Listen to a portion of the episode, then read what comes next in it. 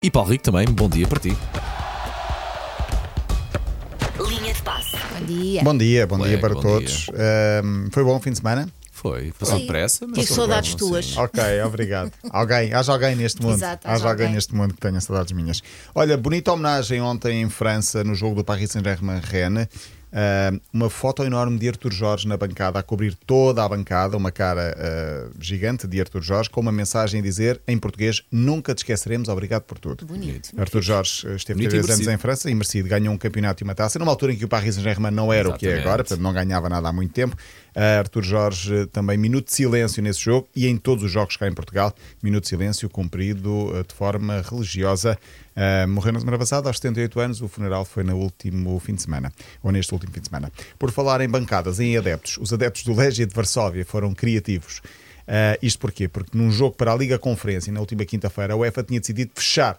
A bancada estava uh, fechada, literalmente fechada, ao, uh, aos adeptos ultras do Legia de Varsóvia. Então, bancada vazia, o jogo ia começar, não havia ninguém e havia uma, uma tarja apenas a dizer assim grande: Desta vez, UEFA, vocês ganharam. Só que, assim que o jogo começa, do outro lado, na bancada central, levanta-se uma tarja enorme a dizer: Surpresa, mother. A curse." Parece que eu estou a ver todos a andar assim em manada para a outra, para a outra curva do Mas- mas estádio. espera, mas espera. Hi guys, estamos Foram para aqui. outra bancada Pois. com uma só- coreografia mas- especial. Mas tu disseste que eles são dos ultras, ou seja, eles não podem ir porque se portaram mal. Portaram mal, sim, Pois, estava ok. fechado, estava Porque fechado. dá- dava a sensação que não estou do lado deles, apesar de tudo. Era, Sim, só, sim, era essa a sim, minha sim. dúvida. Portanto, a a bancada foi, a bancada foi interdita a Interdita, pessoas. estava fechado e eles Sim. estavam no outro lado e quando o jogo começa levanta-se uma enorme mas- tarja a dizer. Exato, surpresa, mother ah, hum, ah, com as cores do Légia assim de Sim. uma ponta à outra Crianças, pá. Mas foi muito giro. Olha, hoje joga o Alilal de Jorge Jesus. Porquê é que eu falo do Alilal? Porque está muito próximo de ser a equipa da história do futebol com mais vitórias seguidas. Desde Olha. setembro que a equipa de Jorge Jesus só sabe ganhar. O vídeo que ele tem com o Neymar é, imperdível, é maravilhoso. Sim. Sim. os dois a conversar. Mas ele engana. Com, o tele, Sim. com o telemóvel. Não, não, Não, é. não, não, é não. eles a falar sobre bater um recorde do Guinness. Então é Sim. ele e o Neymar a conversar, pá. Ok. É, vale a pena, 23 vale a e pena o ver. Neymar. A 23 eh, temos, não, são 20, ele diz que é 25 ou 26, mas é 27. Todo o recorde. yes, Só do recorde do yes. Guinness. Ah, do, do Guinness. Vamos bater o recorde do Guinness. E o Neymar olhar para ele. Ah, Ah, mas da- história do futebol, Tão sim, sim, para sempre.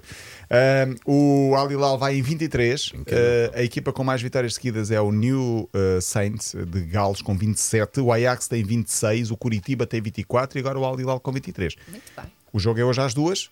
Não sei porquê, eu acho que vai morrer na praia, mas espero Dá. estar enganado.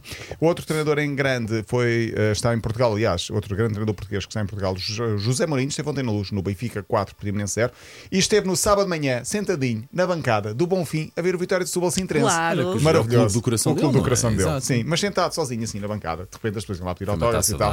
Mas muito é? giro, gosto muito desta, desta imagem. Houve uma flash interview bizarra num dos recentes jogos do Atlético de Madrid para uma televisão brasileira. Entrevistaram um jogador brasileiro, Samuel Lino, eu repito, jornalista brasileira, o jogador brasileiro. Seria tão mais fácil se a entrevista fosse feita em português. Só que não aconteceu. Pessoal, estamos aqui com Samulino depois desse jogo. Samu, habéis podido aguantar 78 minutos eh, defendendo, tentando atacar, pero por que, que eu tô falando espanhol? Tô estranhando também. Caraca, que loucura! Eu achei que eu tava falando português. É o Vamos de novo. Pessoal, ó, estamos aqui com Samulino é o que Samu. faz ser poliglota e confundir, confundir as línguas todas, Esteve os idiomas. muito bem. Esteve, percebeu ao meio da pergunta: porquê é que eu estou a falar espanhol contigo se tu és, falas português e eu também falo português? Uh, Segunda-feira, dia de lançamento do meu podcast, quinto episódio, Histórias Fora do Jogo. Hoje vou cá ter uma jogadora da Seleção Nacional. Não queres dizer quem? Ainda é segredo? É segredo, é segredo. ok. Amanhã digo. Depois de Costinha, Jorge Andrade, Pedro Henriques e Nelson, agora Vítor Manuel, o sétimo treinador com mais jogos na Liga. Foram mais de 500 jogos como treinador. Sexta-feira trouxe aqui a história do Monga. e outra das histórias é de Pedro Estrela, conhecido como Peter Starr, um jogador que jogou com ele no Leste e depois mais tarde encontrou-o no Braga, creio eu. É um rebelde, mas foi domado por Vítor Manuel. E um treinador é muitas vezes também um pai que vai passando a mão pelo pelo dos jogadores. Na altura em que jogava no Lessa, esqueceu-se de ir treinar e Vítor Manuel fez isto. Ele namorava nessa altura uma, uma miúda em olhão.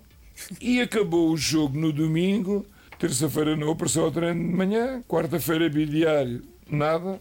Eu disse, meu Deus, pronto, perdeu-se. O presidente veio ter comigo, o Pedro Estrela disse, pá, não sei, presidente. Pá, vai, quando ele chegar, vai ter um processo disciplinar. Ah, pedi o número de telefone dele, liguei para ele e disse-lhe para ele: Pedro, onde é que tu estás? E ele diz-me assim: Mister, cheio de problemas, estou em olhão. Pá. Opa, olha, puseste a jeito. E com certeza não vais jogar mais até a final de campeonato. Mas tens uma forma de te salvar. Então qual é, Mister? Vais-te safar desta forma. Vais ao hospital. Tens alguém amigo? Tenho. Então vais ao hospital, pedes um atestado médico. Alguém tem um amigo. Entraste na terça-feira com uma doença qualquer, com gripe ou não sei o quê. E trazes um atestado médico comprovativo para entregares ao Presidente. E foi assim que ele se salvou. E salvou a época e acabou por jogar muito bem, mas a prova Bem lembrado, um- Vitor. Manuel, bem lembrado. Ensinamentos para a vida. Contactável durante alguns dias. Mas um treinador tem de ser muitas vezes também este Claro, ter claro. este jeito pedagógico de levar o jogador a uns há personalidades mais difíceis que outras e Pedro Silva tinha uma personalidade muito difícil, mas Vitor Manuel conseguiu domar a fera, chamemos-lhe assim. Episódio ah, Histórias Fora do Jogo, podcast também da M80, já disponível a partir das 10 no site, mas já está na- nas apps, nas Bem, aplicações. E amanhã já percebemos que vais, não é? Sim, sim, cá estaremos toda a semana. Muito bem. Então vá. Até amanhã. Até amanhã. Até amanhã.